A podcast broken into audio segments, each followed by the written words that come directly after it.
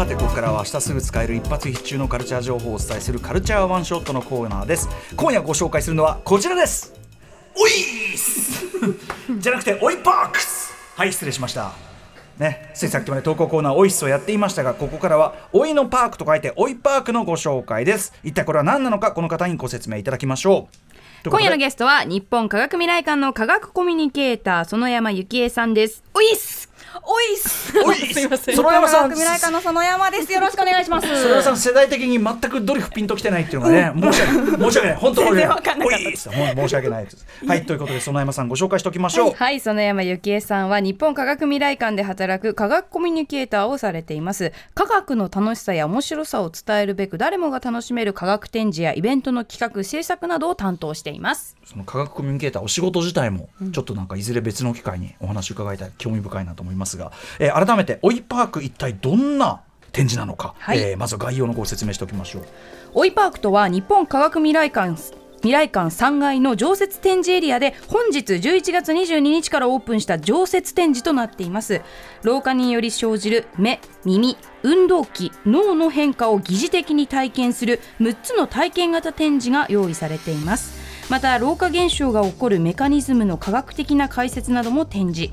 これらの展示を通じ豊かで自分らしい老い方や生き方を考えるヒントを提供する展示となっています。はい。ということで改めて園山さん伺います。このはい。パーク、はい。ななんでこういう展示をしようということになったんでしょう？そうですね。なんかさっきオイッスのコーナーを聞いててもなんかめっちゃ思ったんですけど、おいってそのおっしゃってた通り誰しもの未来なはずじゃないですか。うん。でもなんかなかなかこうオープンに語り合う場所がなかったりとかうん。するなという意味でこのオイッスは素晴らしいコーナーだなって思ったんですけど、まあそのなんで、まあ、未来館でっていうのは、まあ、未来館自体はあの東京のお台場にある、はい。あの国立のミュージアムなんですけど主にこう科学とか先端技術を取り扱っている科学館なんですが、えっと最近そのあなたと共に未来を作るピラプラットフォームになるっていうビジョンを掲げて活動していてですね、まあ、それこそ年齢だとか性別だとか国籍とか障害があるとかないとかそういうことに関わらずこう全ての人と一緒に未来を作るこう場所にしようみたいなのをうんうんこうか掲げて活動してるんですけど、はいまあ、その中でやっぱり全ての人の未来である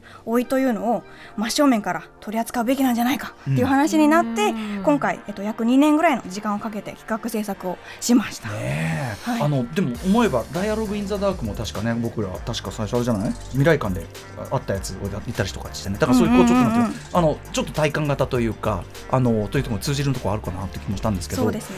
えー改めてこの「おいパーク」展示どどういう展示にしようというこうビジョンというかあったんでしょうかね？はいそうですね、うん。なんかやっぱ老いってこうなんかできなくなることとか衰えていくことみたいなイメージが、そうあるかもしれないんですけど、やっぱりそれをこう決めつけないっていうのがすごい大事だと思っていたので、体験型展示とかに関してはもうとにかくこう明るく楽しめるこう空間で、うん。あの作るっていうのをすごいあのこだわって作っているんですけど、はい。まあ、一方で、まあ、科学館なので科学的な解説だとかはあの誠実に丁寧に書くみたいな、そこら辺のこう作り分けとかはかなりあのこだわって力をかけてやりましたね。楽しんでやれるけどちゃんとそのな科学的な裏付けとかもあるし、あとそのそれこそまあ何度も事例出すけど「ダイアログ・イン・ザ・ダーク」の時に僕が感じたこれはそのだからその見えない大変な体験を追体験するんじゃなくて、うんうんうん。その世界のまた別の感じ方捉え方っていうのを逆にこっちが学んでる状態だっていうのをすごい思ったんで、そうですね。なんかその感じイズム、まあ引き続きっていうかねこれこれも感じるなと思いましたね。はい、ということで、はい。6つあるという展示なんですけども、い、くつかちょっと紹介いただけますか？はい。うん。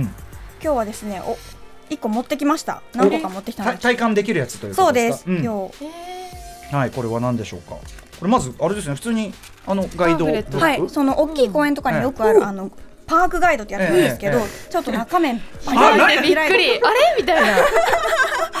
こいつは、えーっと、これちょっと皆さんわかりますか？つまり、あのなんか薄いモザイクがかはいけられたような要は。パンフレットになってますね。これでもね私実は視力がすごくあれで眼鏡かなり度が強いんで、はい。め眼鏡取った状態でなんか見た時の世界にかなり。あでもそうだ。私もすごい近眼なので、うん。コンタクト取ったらもうこんぐらいの距離だったでもそれがら見えないわ。今こう眼鏡してるのにこうやってると、うえーってこうなったんだけどつまり見えづらい状態。そうです。これは老眼の疑似体験で、まあ、老眼っていうのは手元が見に、見えにくくなる。手元にピントが合いにくくなるっていう現象なのでこはう開いた瞬間うわピント合わないみたいなのをこう疑似体験してもらうためのパークガイドです。でもなんかすごいいいですね。こうちょっとパッと瞬間のこうなんかアメージングな感じが。わーってなりますすごいしでもあとあの説明になってないじゃないかみたいなのがあるけどこれは読めないもん説明をちゃんとだってもう説パークガイドかと思いきや。いやって実は体験型だ一応ねあの裏側にあの QR コードがありましてあ本当だ。のここからちゃんとぼやけてないのを見られるように。なるほど見られるんですね。老眼の説明もしてあったりするということですあそうです。老眼の解説はちゃんとボケてないところに書いてあって、うん。うん面白い。面白いまずこっからしてアメージング。はい、うん。さあそしてさらにはじゃあ何いきましょう？あはいもう一個えっと持ってこれるやつを持ってきました、うん。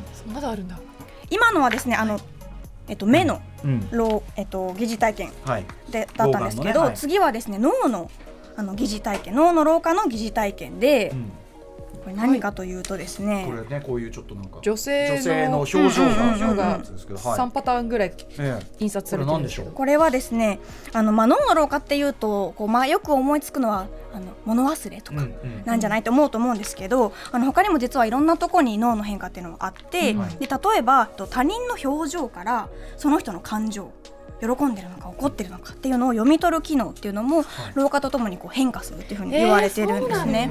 うん、で特にこう怒ってる顔とか、こう怖がってる顔みたいなネガティブな表情っていうのはあの認識が難しくなりやすいというふうに言われていてでそれをあのこの展示では疑似体験できるんですけど、うん。このいわゆるプリント機のうん。ブースの中で怒った顔と笑った顔の2枚の写真を撮るんですよ。はい。はいで怒った顔だけこう最後出力されて出てくるときに、うんうん。なんかあんまり怒ってないようなこうなんか表情が読み取りにくいようなあの風にこう画像が加工されてへー。出てくる。変換されてそうですそうです、うんうんうん。加工されて出てくるんですね。うんうんうん。でなのでこう自分が思いっきり怒ったとしてももしかしたらお年寄りにはこううまいこと伝わってない時もあるかもしれない。みたいなことを自分の顔を使って感じてもらえる。じゃあこれそのこういうような写真が自分の顔で出てくるっていうあそうでとなんですね。そうですはいだからもう思いっきりこうカーってやってやってもなんか微妙なそうなんか音がになってどんなうん。どどんな感情なんだろうみたいな感じになるっていうやつ。それ知らなかったですその表情そうるなんですけどその、うん。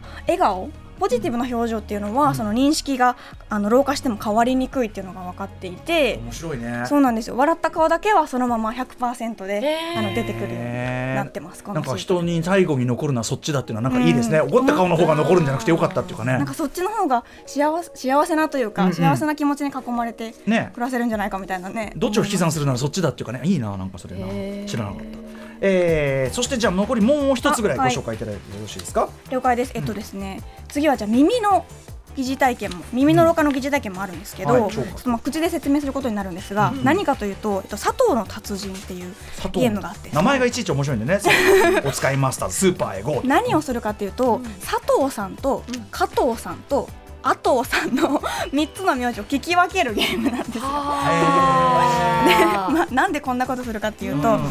あの老化するとあの全部の音が聞こえにくくなるわけじゃなくて、うん。高い音から聞きにくくなるっていう特徴があるんですね。うんうんでかつこの会話の中に含まれている S さ作業とか、うんうん。家業の子音の部分ってこう周波数帯が高いので、はいはい。聞き取りにくくなりやすいっていう特徴があるんですよ。なのでこう老化フィルターをかけるとさっきまで佐藤さんって聞こえてたのがなんか佐藤さんみたいな佐藤さんみたいにこう聞こえてこう聞き分けが難しくなるっていうのをゲームで体感してもらうものがあったりします。へえなんかでもそれもなまあ面白いって言ってかでもまあ面白い体験としてってことですよね、なんかなるほどなっていうかなんか低い声の方が聞きやすいってそういうこともあるねそれもあると思いますだから子供の声の方が聞きにくかったりとかするのはその周波数帯のね違いもあったりします。アドさんってね ちょっとこの辺。り佐藤さん。他にもねちょっとスーパーエゴとかめちゃくちゃ面白そうなのいっぱいあってこれあのあれなんですね。エグゼクティブクリエイティブディレクターとして我々もこの番組にすごく注目してきた左の監督川村真司さんが入ってたりおとか。世話になりました。とかコピーライターとして伊藤ガビンさん入ってたりとか、要はパッケージが超イケてるっていうか。そうなんですよ。これがやっぱいいですね、はい、制作にあのがっつり入っていただきまして、うん。面白いイケてる感じっていうか。そかっこよくて、あの面白くてかつこう、科学的にも素晴らしくいい感じのものがうんうんうん。できました。今日は初日ということで、はいはい。あの多くのお客さんも来てましたか？そうですね。今日もなんかすごいたくさんお客さん来ていただいて、うん。大盛況でした、うん。はい。ねこっからさらにちょっとはいあのまあ常設でずっとやられるってことなんで、はい。うんことですもんお台ね場にありますんで皆さんいつでも来てください、改めてじゃあちょっと追いパークお知らせしておきましょう、日本科学未来館の3階にある常設展示がオイパークです。午前10時から夕方5時まで開館。休館日は毎週火曜日となっています。常設展の入館料は大人630円。18歳以下は210円です。そもそも安いよこれ。ただし本日から11月26日までの5日間は常設展示の公開を記念して 特別無料開放。無料です。よ公式ホームページをご覧ください。うん。来てください。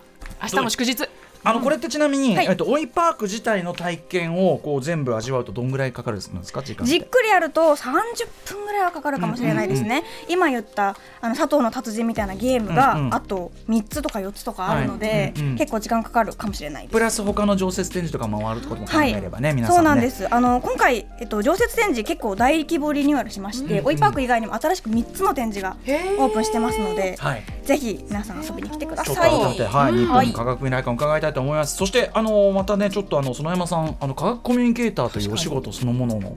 めちゃくちゃ興味深いんで、ちょっとまた改めてはい特集なんかでもご一させてくださいませ。ありがとうございます。ありがとうございます。はい、えー今夜のカルチャーワンショットは日本科学未来館のオイパークのお話ででした、えー科学コミュニケーター園山幸恵さんでした園山さんありがとうございましたありがとうございました。